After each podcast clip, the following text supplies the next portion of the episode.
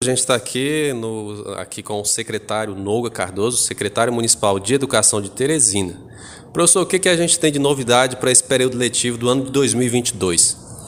Vanilson e caros ouvintes, é, o ano de 2022 ele inicia com ações a serem empreendidas pela SEMEC, fazendo uma retrospectiva daquilo que foram as dificuldades encontradas no ano de 2021, naquilo que essas dificuldades trouxeram de aprendizado para nós na rede.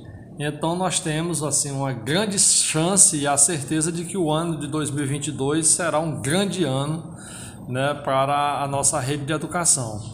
É, coloco aqui como um fator importante na continuidade da boa formação da educação de Teresina, reivindicada e aconselhada pelo Dr. Pessoa, pelo vice Robert Rio, é este acompanhamento da educação dos nossos alunos durante esse período de Covid. Nós temos é, como sendo uma imposição da Covid a necessário afastamento né, da comunidade escolar. Então isso levou né, a, a termos uma muita maior parte do calendário acadêmico com aulas remotas. Somente no final do período letivo que nós começamos a ter aulas presenciais, mas mesmo assim não com toda a comunidade escolar convivendo ao mesmo tempo nas nossas escolas, sempre trabalhando com o ensino híbrido. Né? Então, assim, foi um desafio muito grande porque nem todo mundo estava acostumado a essa forma de se fazer a, a sala de aula, a, a, vida escolar, e isso trouxe dificuldade a alguns alunos, sem contar né, toda a questão da, das percas econômicas das famílias. Então, assim, o nosso desafio foi manter esses alunos linkados com a escola, esteja, estivesse ele em casa né, ou na própria escola.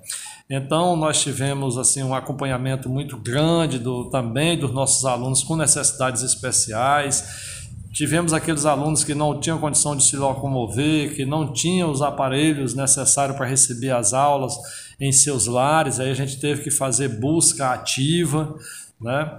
Então, assim, foi um, um ano realmente de grande dificuldade, mas que nós acreditamos sim ter superado a maior parte delas e estarmos aí mais fortalecidos para esse início de 2022.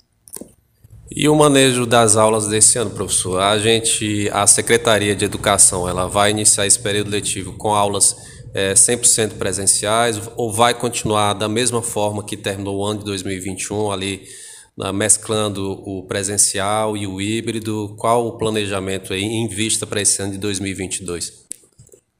Olha, é, a nossa perspectiva, a nossa preparação é para o início das aulas no dia 7 de fevereiro, de forma 100% presencial, com toda a comunidade escolar na escola, mesmo que mantendo né, aqueles cuidados recomendados pela Organização Mundial da Saúde, pela Secretaria de Saúde, pela Anvisa, o COI estadual, o COI municipal, Fundação Municipal de Saúde, uso de máscara, com dispensadores de álcool e gel em toda a escola, com tapetes sanitizantes, mas a nossa ideia é de retornarmos realmente 100% com aula presencial.